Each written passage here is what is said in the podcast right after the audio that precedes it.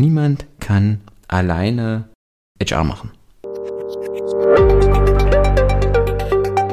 Und damit hallo und herzlich willkommen und ein frohes und gesundes neues Jahr für dich bei Employer Branding to Go. Der Podcast, der sich darum kümmert, dass du die magischen Worte für deine Arbeitgebermarke findest. Ich bin Michael und ich freue mich, dass du auch in 2024 mit dabei bist. Deswegen an dieser Stelle von mir nochmal von Herzen herzlich willkommen und ein gesundes neues Jahr für dich und für deine Familie. Und ich freue mich, dass wir wieder mit dem Podcast starten können, auch im neuen Jahr zweimal die Woche. Allerdings eine kleine Änderung statt Montag, nee, statt Sonntag und Mittwoch werden wir jetzt Sonntag und Donnerstag kommen. Und ähm, du kannst dich freuen, vor allen Dingen jetzt in den ersten Wochen habe ich ein paar spannende Interviews bereits im Kasten mit sehr, sehr spannenden Gästen. Also sei gespannt, was erwartet uns in 2024. Es ist, ich habe eine Menge auf dem Programm. Ähm, ab diesem Jahr wirst du den Podcast auch mit Video begleiten können. Also ich werde die Folgen auch parallel mit Video aufzeichnen. Jetzt noch nicht die ersten. Ähm, du weißt, wer mich eine Weile verfolgt, ich habe mich mit dem Thema Video ein kleines bisschen gestritten, aber nichtsdestotrotz, es wird kommen. Der YouTube-Kanal steht bereits. Äh, die Folgen werden dann auch mit Video veröffentlicht. Äh, auf jeden Fall in Q1. Und ich werde dich darüber nochmal im Laufenden halten. Ähm, auch hier schon eine kleine Ankündigung. Der Podcast wird sich auch inhaltlich und wahrscheinlich auch vom Namen her ein kleines bisschen ändern.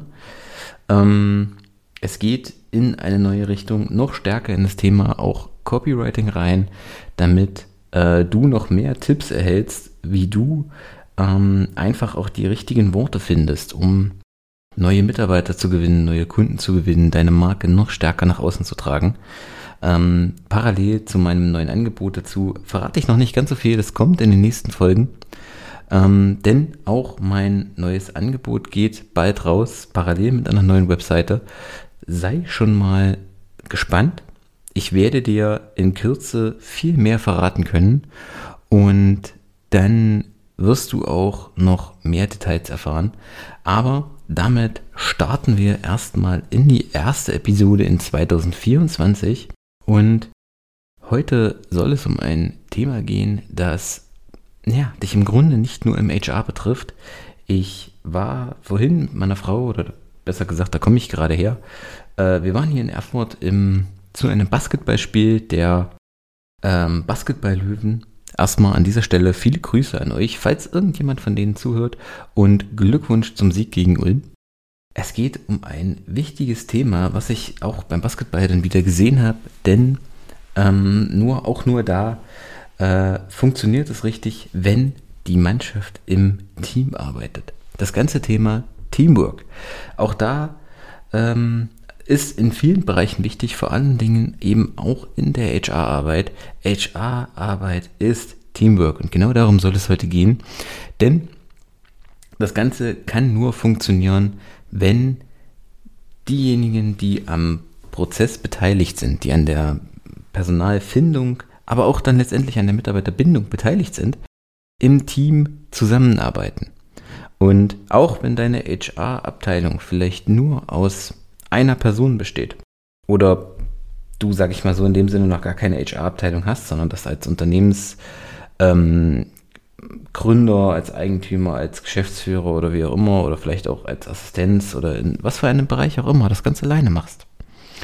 Auch dann kann das nur funktionieren, wenn ein Team dabei ist, wenn du mit einem Team zusammenarbeitest. Wie meine ich das? Äh, niemand kann alleine HR machen.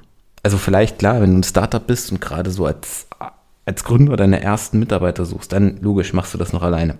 Aber dann bist du quasi Team in Personalunion. Du hast so ein Role Model, weil du machst Sales, du machst Marketing, du machst ähm, Produktion, du machst Backoffice, also das alles, was dann später ja ähm, Mitarbeiter für dich erledigen. Und genau das meine ich.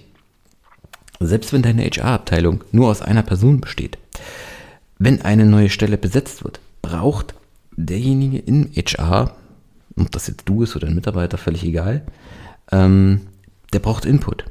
Der muss wissen, was ist das für eine Stelle? um was geht es auf dieser Stelle? Was mache ich da den ganzen Tag? Wie sieht der Alltag aus? Also, der braucht quasi Input von der Fachabteilung, von den Hiring Managern und diese ähm, Fachabteilung ist dann im Idealfall auch an dem eigentlichen Prozess noch beteiligt. Also wenn dann die Stellenanzeige geschrieben ist, dann wird die durch die Fachabteilung nochmal abgesegnet. Ist das wirklich das, was wir hier auf der Position den ganzen Tag machen? Oder ähm, die sind dann auch am weiteren Prozess dabei.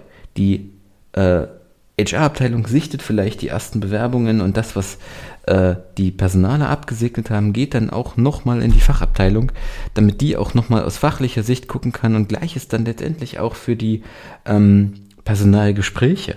Auch da ist es ideal, dass jemand von der Fachabteilung dabei ist und das nicht nur über die Personalabteilung läuft, weil am Ende sind es ja die Hiring Manager, die mit dem neuen Bewerber zusammenarbeiten müssen, die entscheiden müssen, wie funktioniert das, wie passt derjenige in den Prozess, hat der die Skills, die wir suchen, hat er auch die ähm, Mentalität, die wir suchen, also passt der auch, passt das auch menschlich im Team.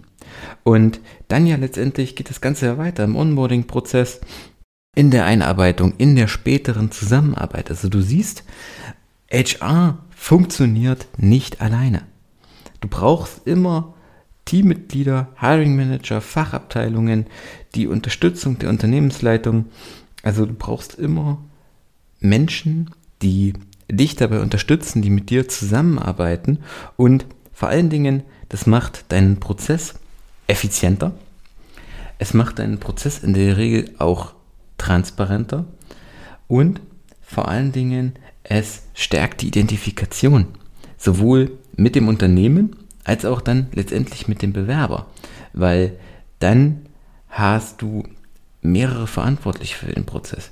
Die, äh, die Fachabteilung muss sich in den Prozess mit einarbeiten, dein Hiring, dein, deine HR-Abteilung ist dafür verantwortlich und es identifizieren sich dann auch die Fachabteilung letztendlich mit dem Bewerber. Dann kann keiner mehr sagen, ja, den hat uns aber die HR zugeteilt, den wollten wir ja eigentlich gar nicht, sondern ähm, es wird sichergestellt, dass das Hiring wirklich passt, dass der Bewerber wirklich passt.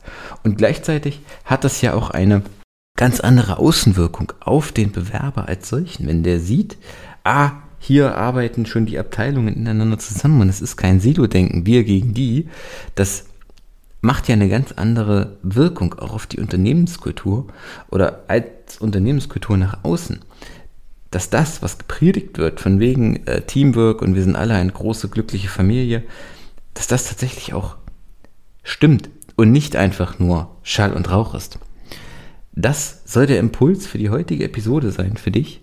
Ich hoffe, die Episode hat dir gefallen und wenn du nicht nur Schall und Rauch in deinen Stellenanzeigen möchtest oder in deinen Texten möchtest, sondern ähm, etwas möchtest, was dein Bewerber auch verzaubert, dass sie wissen, wie sieht die Kultur aus, wie kommt die Kultur schon in die Stellenanzeige, dann klick einmal auf den Link in den Shownotes, vereinbare dein kostenfreies Erstgespräch. Wir schauen uns gemeinsam deine Texte an, deine Kommunikation an und du bekommst bereits dort schon wertvolle Tipps an die Hand, wie du deine Kommunikation maßgeblich magischer machst und verbesserst. In diesem Sinne, ich danke dir fürs Einschalten und wir hören uns in der nächsten Folge mit einem spannenden Interviewgast. Du kannst dich schon drauf freuen. Also, in diesem Sinne, guten Start ins neue Jahr. Bis dahin, ciao.